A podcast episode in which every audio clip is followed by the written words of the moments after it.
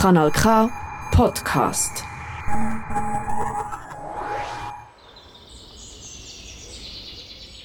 Der Wald. Für uns ein Erholungsraum. Man sucht Ruhe und genießt. Wie von allein entfaltet sich verschiedenes Leben im Wald. Aber wie divers und selbstständig der Wald wirklich ist, das hörst du jetzt hier beim Kanal K. Für dich am Mikrofon ist der Edi Arecker. Kanal K. Natürlich, im Rahmen von unserem Monatsthema Jurapark Aargau schauen wir den Lebensraum Wald im Jurapark an. Der Jurapark Aargau besteht aus 40% Waldfläche. Er bietet Lebensraum für verschiedene Tiere und Pflanzen, aber auch für uns Menschen ist er von Nutzen. Zum Beispiel für die Holzgewinnung und auch als erholsamer Rückzugsort. In dieser Sendung werde ich dir den Wald aus deiner Region näher bringen und habe dazu auch Interviews geführt mit einem Biologen sowie mit einem Förster. Von Eichen zu Buchen bis zu den Föhren gibt es alles im Jurapark Aargau. Aber jetzt reden wir zuerst über den Buchenwald. Ein Buchenwald, was ist das überhaupt? Ein Wald aus Buchen, ja logisch, aber weißt du, wie ein Buchen aussieht? Wenn nicht, dann probiere ich dir jetzt ein bisschen näher zu bringen. Ein Buche gehört zu den Laubbäumen. Sie ist somit ein sommergrüner Baum. Sie kann bis zu 40 Meter hoch werden. In unserer Region ist die Buche weit verbreitet. Als Frucht tragen sie Buchecken. Das sind 1 bis 1,5 cm grosse, kastanienartige Nüsse. Verschiedene Tierarten sehen auch den Buchenwald als ihres Heim an. So gibt es zum Beispiel unzählige Käfer, aber auch den Schwarzspecht. Er sucht vor allem im Totholz nach Nahrung. Aber auch Dole aus der Familie der Rabenvögel singt gern ihre Liedli im Buchenwald. Im Jurapark Aargau findet man auch in Buchenwäldern Reh und Gämse, weil im Jurapark Naturwaldreservate existieren. Das bedeutet, dass in Teilgebiet seit 50 Jahren keine Holznutzung auf jegliche Art betrieben ist. Im Gegenzug gibt es aber auch Buchenwälder im Jurapark, wo Lichtungen vorgenommen worden sind. Das heisst, dass der Buchenwald verdünnt worden ist und somit mehr Bodenfläche erschaffen worden ist. Dort drauf können verschiedenste Pflanzen drauf wachsen, wie zum Beispiel seltene Waldvögel, die zu den Orchideen gehört. Orchideen sieht man im Jurapark Aargauwald auch in den leichten Föhrenwäldern. Aber was sind die leichten Föhrenwälder genau? Und wie können dort die Orchideen wachsen? Über das habe ich mit dem Manfred Lüthi geredet. Er ist Biologe und ist im Auftrag vom Jurapark Aargau beteiligt bei den Auflichtungen der Föhrenwälder. Wir haben da ein grosses Potenzial gesehen im Jurapark, um solche Föhrenwälder können und die Föhrenwälder sind von dem her so bedeutend, weil sie eine riesige Artenvielfalt oder heute sagt man auch eine sehr hohe Biodiversität haben. Und äh, das hat eigentlich den Grund darin, dass sie auf ganz speziellen Standorten wachsen. Das ist eben, also zuerst mal ein Föhrenwald. Ich schaue doch ein bisschen an. Das sind einfach die Föhren und die stehen eher ein bisschen einzeln hier im Wald. Es ist nicht ein dichter Wald. Zu denen muss man speziell schauen, dass so ein Wald entsteht. Das ist richtig. Ja. Es gibt eigentlich im Aargau solche Wälder nur, äh, weil sie durch Menschenhand entstanden sind und gepflegt werden. Ich kann vielleicht ein bisschen ausholen wie das überhaupt zustande ist. Ursprünglich ist da auf diesen Flächen auch ganz normaler Buchenwald gewachsen. Dann haben die Menschen gemerkt, dass es da die sogenannten Effingermergel hat. Das sind so spezielle geologische Schichten, wo sie abgebaut haben, zum Teil zum Wegbau damit, aber zum Teil haben sie es auch in die Rebberge geführt, weil sie das Gefühl hatten, dass äh, sie eine Art Düngung für, für die Reben. Also das schon vor mehreren hundert Jahren ist das gewesen, wo man keine Dünger hatte und immer äh, ein knapp war äh, in der Landwirtschaft. Bei den Erträgen hat man halt alle Möglichkeiten geschaffen. Und dann hat man da den Oberboden, den Wald gerodet, den Oberboden abgedreht und dann sind die Mergelgeschichten zum Vorschein gekommen. Und nachher äh, hat das mal aufgehört, dann hat man den Mergel auch nicht gebraucht, äh, weil man hat eben Dünger gehabt, die man können kaufen und in der Rebe benutzen Und dann sind die Wälder sich selber überlassen worden und sind wieder zugewachsen. Also die Föhren sind dann auf diesen bluten Mergelböden haben die können wachsen, weil das ist eine Baumart, die unter extremen Bedingungen eben noch keimen auf dem Boden und dann auch aufwachsen kann. Da sind zuerst die Föhren gewachsen und nachher äh, hat, sind Nadeln wieder auf den Boden gefallen, hat sich die Bodenbildung äh, wieder eingesetzt und dann haben auch wieder Laubbäume können wachsen. Das ist auch sehr interessant, weil es jetzt, jetzt hier ganz verschiedene Laubbäume, die man sonst im Wald nicht so viel sieht, die eigentlich nur auf diesen ganz kargen Böden sind, wie Melbeere oder Selsbeere und so weiter. Und das hat also eigentlich dann wieder einen geschlossenen Wald gegeben. Und genau, also die, jetzt ist ja nicht mehr ein Mergelboden da, es hat einen sauren Boden. Ist das eher ein süßer, wenn man es so will? Also ja, man redet von saurem Boden oder von kalkhaltigem Boden. Und hier im Jurapark hat man eigentlich fast überall kalkhaltige Böden, weil eigentlich alles äh, Kalkgestein ist und auch die Mergelböden sind sehr kalkhaltig. Und die sind da, der Mergelboden ist da immer noch drunter und der hat eben spezielle Eigenschaften. Also für Pflanzenwachstum ist es, wenn es dann wieder so aufgelichtet ist wie jetzt, ist es relativ schwierig weil wenn es trocken ist, wird es extrem trocken. Also es sind sehr schwierige Bedingungen für Pflanzen. Wenn es regnet, tut sofort äh, der Boden oberflächlich schließen, wird so schmierig und auch rutschig. Und von dem her ist es interessant eigentlich da, dass es sehr viel Pflanzen hat, die gerne im Trocknen sind, aber es hat auch noch Pflanzen, die gerne im Feuchten sind. Und das führt natürlich dann dazu, dass es eine extreme Artenvielfalt hat von Pflanzen hier. Also da sieht man zum Beispiel, das ist eine Spitzorche, die jetzt hier gerade am, am Verblühen ist. Du sprichst es schon an, am Verblühen. Das sind, Im Frühling sieht man noch ganz viele verschiedene Blumen, sogar Orchideen im Wald.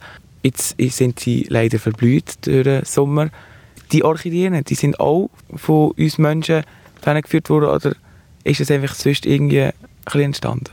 Nein, die Orchideen die sind wirklich natürlicherweise hier vorhanden. Die haben auch im geschlossenen Wald überlebt oder äh, haben Samen überlebt äh, im Boden. Innen. Und nachdem äh, äh, nachdem die Wälder wieder zugewachsen ist und man eigentlich dann aus Naturschutzgründen die wieder hat auflichten sind die Orchideen zum Teil kreisdick, sind die einfach wieder zum Boden ausgekommen und sind wieder gewachsen. Aber das sind alles einheimische Arten, die hier bei uns normalerweise äh, im Wald oder auch zum Teil auf der Wiese vorkommen.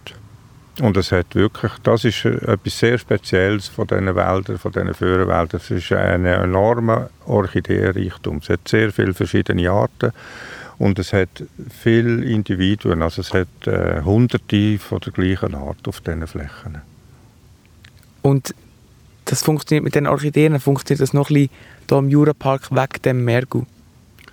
Ja, die Mergelstandorte sind wirklich sehr gäbig für die, für die Orchideen. Es hat aber natürlich auch an anderen Orten Orchideen, die wachsen. Aber da äh, hat es wirklich sehr viele verschiedene Arten und eben sehr viel, äh, sehr zahlreich an Individuen. Da hat man dazu geschaut, dass der Föhrenwald wieder, in, wieder zu dem geschaut wird und nicht so bedicht von Buchenwäldern, äh, Buchen ähm, wie ist das entstanden und wann etwa?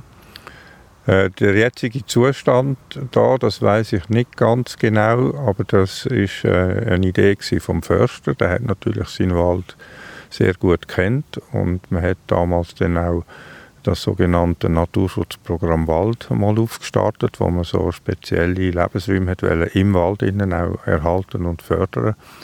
Und äh, er hat dann das vorgeschlagen, dass man da davon auflichten. Dann hat man das etappenweise gemacht.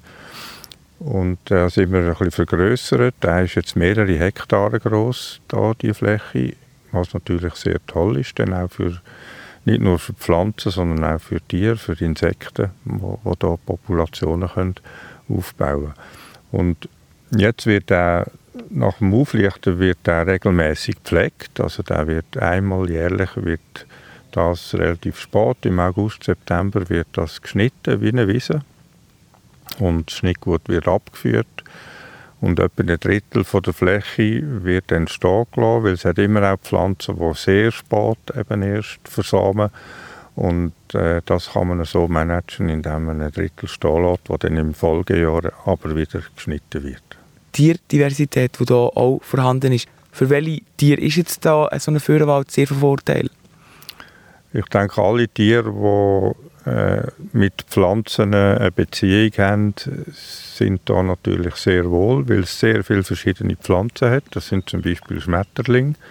Da hat sehr viele verschiedene Schmetterlingsarten, weil die Schmetterlinge Trauben entwickeln sich oft auf sehr spezifische Pflanzen und die hat es da alle. Und von dem her hat es auch sehr viele verschiedene Schmetterlinge und dann hat es gleichzeitig, das sieht man jetzt nicht so gut, aber es hat gleichzeitig auch ein gutes Nektarangebot, wenn viele Blumen vorhanden sind. Das, man sieht auch jetzt, es hat hier die gelben, das Ochsenauge und es hat auch noch die lilanigen äh, Flockenblumen. Da hat es immer das ganze Jahr eigentlich ein Angebot für Nektar suchende Insekten. Da hat es sicher auch sehr viele Wildbienen und es hat auch Heuschrecken da. Also es ist äh, wirklich von den Insekten her sehr äh, interessanter Lebensraum. Und jetzt, würde es in einer Reh auch gefallen da, oder würde Sie lieber einen anderen Wald bevorzugen? Äh, Dreh sieht man eigentlich regelmäßig auf diesen Flächen. Das ist oft eine Diskussion mit den Jägern. Wenn man so eine Fläche auflichten will, dann hat die Jäger die haben das Gefühl, ja, das ist nicht gut für die Dreh, das ist zu offen. Also dann sind sie nachher gestört, wenn die Leute da durchlaufen. Aber ich beobachte eigentlich, dass man sehr regelmäßig Reh antrifft auf diesen Flächen, weil das wahrscheinlich auch sehr gute Äsungsflächen sind fürs Reh. Essig heisst damit also, Nahrung. dass sie Nahrung suchen, dass sie hier fressen, genau. Jetzt im Jurapark im Generell, wie viele von diesen Standorten von Lichtungen im Föhrenwald gibt es ungefähr? Äh, so aufgerichtete, gepflegte Flächen, würde ich sagen, es gibt alle mehr als 50 oder vielleicht sind es noch viel mehr. Also es sind, sind etliche Flächen und es hat auch noch, auch noch Flächen, die nicht aufgerichtet sind wo man noch etwas könnte Zusätzliches machen Für Fußgänger kommen wir gerne hierher in den Wald. Und was denkst du, warum ist vielleicht der Grund, dass sie, oder vielleicht du persönlich, gerne in den Wald gehst? Also generell ist natürlich der Wald für viele Leute ein Anziehungspunkt. Es ist eigentlich gleich, was für ein Wald, weil es hat eine gewisse, strahlt eine gewisse Ruhe aus und ein ganz normaler Wald, wo Bäume hoch wachsen, wo auch viel Schatten ist und wenig Sonne, ist natürlich auch jetzt im Sommer sehr angenehm, zum ein laufen, wenn es so heiß ist. Und ich denke, da gehen die Leute speziell extra durch, weil es die Offenheit eben auch noch hat. Weil man äh, ein bisschen etwas sieht im Wald und auch die Orchideen, also wenn ich manchmal da Leute antreffe, dann, dann äh, höre ich die, oh, schau mal, da hat es Orchideen. Äh, was ist das für eine und so. Es gibt manchmal Leute, die kennen die sogar. Und ich denke, eben, das ist ein, ein rechter Anziehungspunkt für, für die Leute. Genau, und man merkt auch, da hat es wirklich Tierdiversität, da kann man Schmetterling, da genau. hat es wirklich sehr viele Insekten, die hier ausleben können. Das sieht man jetzt auch, wie sie hier rumfliegen. Es fliegt immer wieder einer vorbei oder mehrere. Das war der Manfred Lüthi. Er ist Biologe und hat uns über den Föhrenwald berichtet. Neben dem Buchenwald und dem Föhrenwald gibt es aber noch im Jurapark Aargau Wälder mit Felsfluren. Das ist ein Podcast von Kanal K. Südlich vom Jurapark Aargau hat es im Wald häufig Felsfluren. Die Gesteine sind Relikte aus der letzten Eiszeit. Seit sechs Jahren wertet das Team vom Jurapark die Wälder mit Felsfluren auf mit verschiedenen Auflichtungsprojekten. Das Gestein im Wald bietet für viele Tiere einen neuen Lebensraum. Die Maureidechse fühlt sich auf dem Steingelände um einiges wohler als in einem morphigen Waldgebiet. Aber auch Wanderfalken und Uhus trifft man mehr in Wälder an mit Felsfluren. Ein ganz besonderes Tier, das man dort noch antrifft, ist die Juraviper. Die Schlange gehört zu den näheren Verwandten der Kreuzotter. Die Juraviper ist tagaktiv und kann bis zu 70 cm groß werden. Obwohl sie vom Aussterben bedroht ist, luren sie immer noch zwischendurch im Jurapark. Warum das gefährlich kann sein die Juraviper ist giftig. Zwar sind seit dem Jahr 1900 16 Personen verstorben, Aber dennoch sollte nach einem Biss, wenn man möglichst gleich einen Arzt aufsucht, alles gut kommen und man ist nicht mehr in einer lebensbedrohlichen Situation. Außerdem beißt die Juraviper nur, wenn sie in Gefahrensituationen ist oder wenn sie bedrängt wird. Ihre Nahrung besteht nämlich nicht aus Mensch, sondern aus Mäusen oder Eidechsen. In dieser Sendung haben wir jetzt schon über die Buchenwälder, die Föhrenwälder und die Wälder mit Felsfluren geredet. Die Wälder, wo wir aber am meisten zu Gesicht bekommen, das sind die Waldränder. Doch zu diesen Waldrändern muss man spezieller schauen. Wie genau, das erklärt mir Martin Blattner. Er ist Förster und Betriebsleiter vom Forstbetrieb Jura. Ja, wir pflegen äh, die Waldränder anders, pflegen, weder dass wir den Rest vom Wald pflegen. Der Waldrand ist sehr ein wichtiger ökologischer Ort vom Wald. Nicht nur vom Wald, sondern allgemein in der Landschaft. Also der Übergang vom Kulturland, vom landwirtschaftlich genutzten Land in Waldie stellt eben genau den Waldrand dar. Und den sollte man so ökologisch wertvoll wie möglich gestalten, stufig, mit Kleinstrukturen drin, dass er möglichst viel Lebensraum bietet für einen Haufen Tiere und aber auch Pflanzen. Und darum braucht es dort eine andere Pflege. Wie geht man denn genau vor bei einem Waldrand, wenn wir den bewirtschaften wir haben einen grossen Teil von, von unseren Waldrändern haben wir äh, Verträge mit dem Kanton Aargau, mit der Abteilung Wald, wo so Waldrandaufwertungen dort finanziell unterstützen. Und dort wir alle sechs bis acht Jahre machen wir so ein Projekt und den Waldrand wieder, wieder aufwerten, die schnell wachsenden Baumarten zurückschneiden, die Stufigkeit fördern, frische Asthäufen oder Steinhäufen schaffen, wo wir ähm, für die Kleinlebewesen, für Kleintiere, Nagetiere können äh, Lebensräume schaffen. Die Waldränder haben ja bodentechnisch eben den Übergang vom Kulturland zum Wald und das gibt ja wahrscheinlich auch Möglichkeiten für verschiedene Pflanzen, die die wachsen können. Welche Möglichkeiten gibt es vor allem? Weil es halt ganz ein anderer Standort ist, weder im Kern des Wald. Es ist viel leichter außen, kommen sehr viele äh, Baum-, aber auch Straucharten, die lichtbedürftig sind. Und wenn man im Waldkern ein weniger die Möglichkeit hat, die zu fördern, fördern wir die, wir die am Waldrand nachher fördern vorzugsweise die langsam wachsenden und nicht die schnell wachsenden, sondern wenn wir die schnell wachsenden würden fördern, dann hätten wir innerhalb von wenigen Jahren wieder einen, einen, einen Steilrand und wir wollen ja einen gestuften Waldrand und aus dem Grund die langsam wachsenden. Aber natürlich auch äh, ökologisch wertvolle Sträucher und, äh, und Baumarten. Können Sie ein Beispiel geben?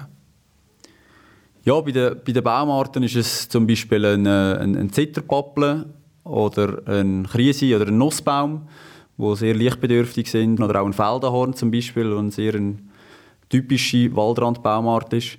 Und bei den Sträuchern sind es auch solche, wo, wo den Vögeln gute Nistgelegenheiten bieten. Das sind dort wir vor allem Arten fördern mit, mit Dornen. Das können auch Rosen sein, ähm, Weissdorn, Schwarzdorn, äh, Liguster, Pfaffenhütli, genau, diverse äh, Straucharten. Und zum Teil lässt man ja Material von der Forstwirtschaft liegen. Warum?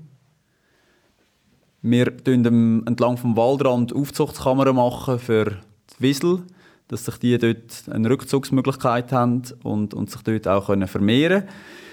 Allgemein lassen wir aber an den Waldrändern noch ähm, außerordentlich viel Totholz liegen. Holz, das im Wald liegen bleibt, ist extrem wertvoll für äh, für den Lebensraum Wald, fördern Biodiversität, weil es sind nicht nur die Tiere, die man draußen sieht, Zeugentiere, die Vögel, die unterwegs sind, sondern es hat sehr viele Insekten, die im Wald draussen ihren Lebensraum haben und die sind darauf angewiesen, dass dort Holz im Wald draussen rumliegt, wie es in einem nicht bewirtschafteten natürlichen Wald auch der Fall wäre.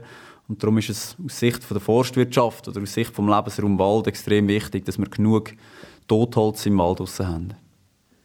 Der Jurapark unterstützt ja verschiedenste Projekte im Bereich der Forstwirtschaft.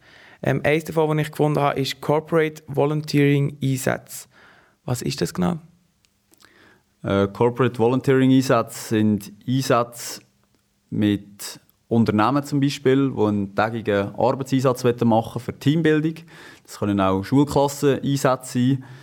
Und wir haben dort schon diverse so Anlässe durchgeführt mit dem Jurapark, wo bei uns jetzt hauptsächlich die Neophytenbekämpfung im Fokus gestanden ist, aber eben auch Handarbeit, die es braucht hat bei den Waldrandaufwertungen, Asthäufen erstellen, Wieselaufzuchtskammern machen. Ähm, für uns ist das sehr eine wertvolle Zusammenarbeit mit dem, mit dem Jurapark, eine von vielen. Du hast das Stichwort gerne Neophytenbekämpfung. Was bedeutet das genau? Wir bekämpfen nicht allgemein Neophyten, sondern die invasiven Neophyten die wir bekämpfen. Das sind Pflanzen, die von anderen Kontinenten nach Europa gebracht worden sind und sich jetzt hier so invasiv ausbreiten, dass sie die einheimische Flora bedrängen. Und wir haben dort eine sehr strikte Haltung, wo wir im Waldus die Arten ausreißen. Wir können das nur mechanisch bekämpfen, das heißt, wir können nicht mit Chemie dahinter gehen. Das dürfen wir nicht im Wald draussen, wollen wir auch nicht. Und entsprechend ist ein Haufen Handarbeit dahinter, wo wir eben teilweise mit, mit so Schulklassen einsetzen oder Corporate Volunteering machen, aber auch mit dem eigenen Personal die Neophyten bekämpfen, um in unserem Wald den Lebensraum zu bieten für die einheimischen Pflanzen. Wie groß kann man sich die Neophyten vorstellen? Also die einzelnen Pflanzen sind ganz unterschiedlich, von 20, 30 cm hoch bis äh, 3-4 Meter hoch. Wenn man es natürlich rechtzeitig bekämpft, schaut man, dass sie, die, vor allem die mehrjährigen Pflanzen, dass sie nicht, äh, nicht so groß können werden. Wir die Pflanzen alle mit dem GPS erfassen im Waldus, also die Standorte, wo wir die Bekämpfung durchgeführt haben.